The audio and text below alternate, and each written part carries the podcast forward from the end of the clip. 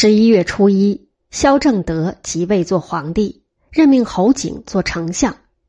他自以为圆了皇帝梦，侯景却在心里觉得好笑。半个多月过去了，战局仍旧没有进展，侯景心中焦急，既怕四方援军，又因石头城和长平仓的存粮都已经吃光，就命兵士抢劫民间粮食和金帛子女，准备再次发动猛攻。十一月初八，侯景命令在台城东西两面堆起土山，兵士把城外居民赶出来运土筑山，手脚慢一点就打，跌倒了就把土倒上去，将尸体当建筑材料用。到处只听见嚎哭的声音。城里也筑起土山，太子亲王以下的人都背土夯土，山上筑楼，招募两千敢死队。多穿衣服，披上铠甲，登山作战。事不凑巧，打了几天，忽然天降大雨，城里的土山坍了，叛军乘势进逼。杨侃立即命令把手头身边任何可以燃烧的东西点上火，投掷出去，形成一条火焰阵线，把叛军阻住。同时在里面赶筑一道城墙，台城才得保住。侯景利用家奴怨恨主人的心理，宣称凡是家奴来投降的，一律解除家奴的身份。他找到一个朱毅的家奴，认为仪同三司，意思是不是三公官而得享受三公官的待遇。起初不是正式官名，曹魏才用作官名，让他身穿锦袍，骑上骏马，在城下喊着朱毅骂。你做了三十年官，才坐上中领军。我刚跟侯王已经做仪同了。城里王公大臣家的家奴听了，三天功夫逃出去有上千人。侯景都厚加赏赐，这些人也都愿意为侯王尽力。其实这些人是被利用了，他们何尝真的翻了身？侯景失败后，他们不知有几个能够脱身，绝大部分肯定是为他殉葬了。十一月二十三日黎明，第一批援军在城东的蒋山出现，今江苏南京市中山。他们来的真慢，但是总算来了。这支兵就是原定攻寿阳的少陵王萧伦的部队。他们兜了不少圈子，先是到了钟离，打算从那里攻寿阳。在钟离听到侯景已在采石渡长江，日夜赶奔而来。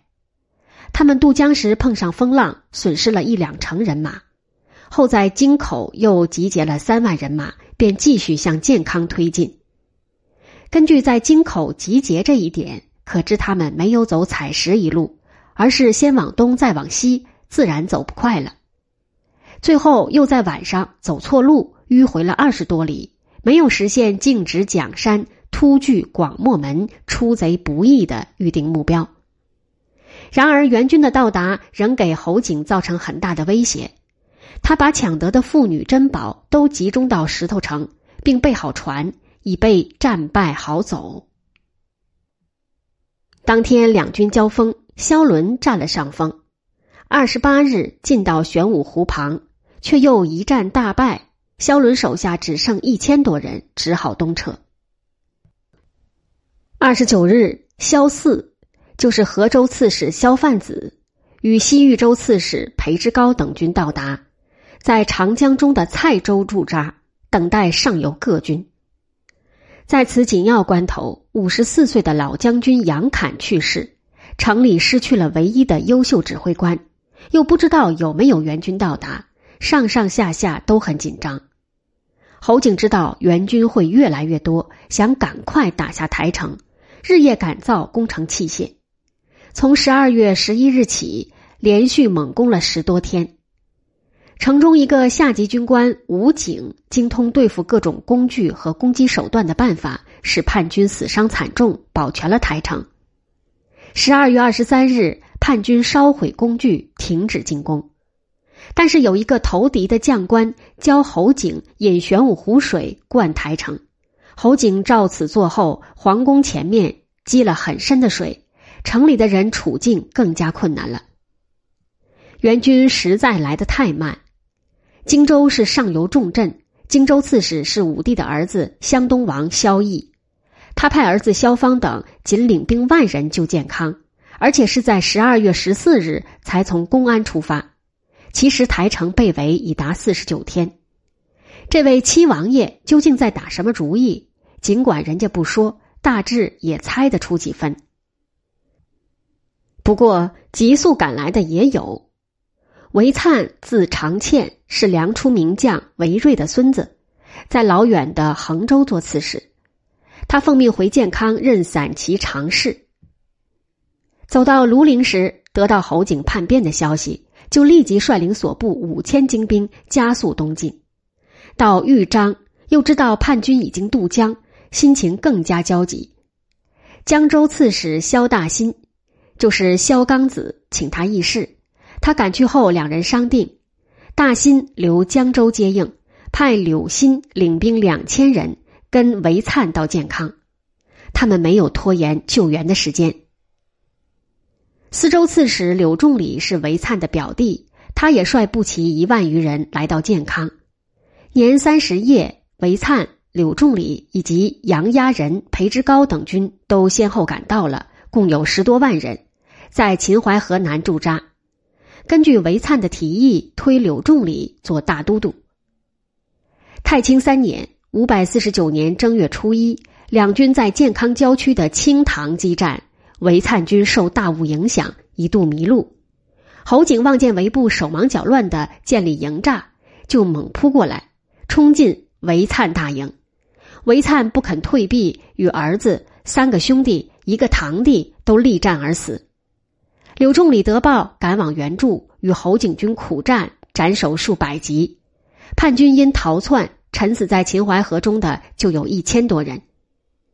柳仲礼是员勇将。他几乎刺中侯景，不幸被敌将偷袭，肩部中了一刀。若非部将来救，险些遇害。这一战使侯景不敢再渡秦淮河，但援军损失了一位优秀的将领，还有柳仲礼身受重伤，援军也丧失了勇气。在以后的几天里，又有援军陆续到达。萧伦收拾余部，会合京口方面各军，进到秦淮河南岸。这时。湘东王派的萧方等、王僧辩军，还有远从高州（今广东阳江市西）、天门（今湖南石门）等地来的援军，也先后赶到。萧四的左右李朗用苦肉计，先吃了一顿鞭子，平伤投敌，取得信任，然后设法进到城里。正月中旬，城里知道城外已有大量援军，人心为之一振。形势已对梁朝有利，但梁朝没有一位能够利用有利条件的帅才。援军缺乏统一指挥，大都督柳仲礼为人粗暴，待人无礼，众将不服。宗室王公侯之间也互相猜忌，不能合作。军队虽多，却像一盘散沙，发挥不出力量。军队的纪律也不好，一踏上秦淮河北岸，便随便掳掠。健康市民本来把援军当救星，见了这等情形，又都大失所望。局势僵持到太清三年二月，双方都筋疲力尽，很难再打下去了。政府方面，战争爆发时，大家怕绝粮，人人出去运米，一共集了四十万斛。各官衙的钱帛集中起来，共五十万亿，但是没有储备燃料、草料以及鱼盐等物资。结果只能拆了房子当柴烧，把垫床铺的草抽出来饲马，用完了只好给马吃饭。没有菜，军人捉老鼠、麻雀、杀马，甚至煮皮革制的甲，把人肉和马肉混在一起烧吃。城中原有十多万人，其中能够参与战斗的只有两万多人。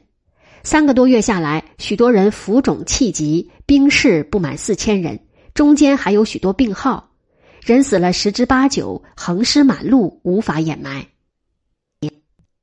叛军方面，侯景军也缺粮，抢也没有抢处。东城的存粮够吃一年，但被援军断了路，无法运来。侯景又听见荆州兵将到，更加着急恐慌。在此情形之下，王伟向侯景提出一条求和缓兵之计，即利用求和把东城的米运进石头城，休整兵马，等对方懈怠的时候再一举击破。侯景大喜，依计行事。梁武帝还有点英雄气概，听说议和，便怒道：“和不如死。”太子萧纲再三要求允许议和，梁武帝踌躇了许久，才说：“你去办吧，只是不要为千载之后的人所笑。”其实朱毅已死，中领军傅其力持异议，说这明明是缓兵之计，千万不可相信。但是萧纲主意已定，再也听不进忠良的劝告。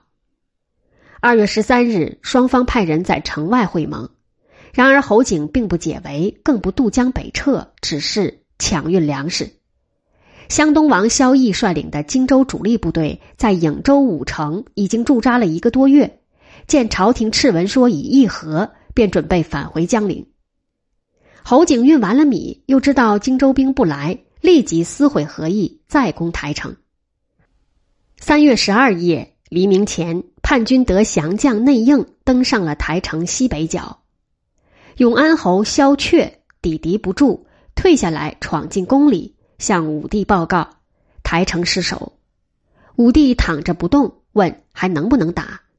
萧阙答道：“没法再打了。”梁武叹道：“自我得之，自我失之，亦复何恨？”当天，侯景带兵进宫，和梁武帝及太子萧纲都见过面。